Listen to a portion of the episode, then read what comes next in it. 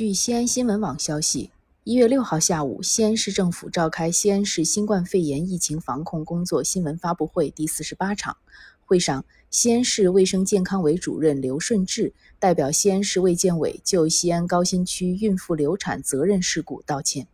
感谢收听羊城晚报广东头条我是主播朝文。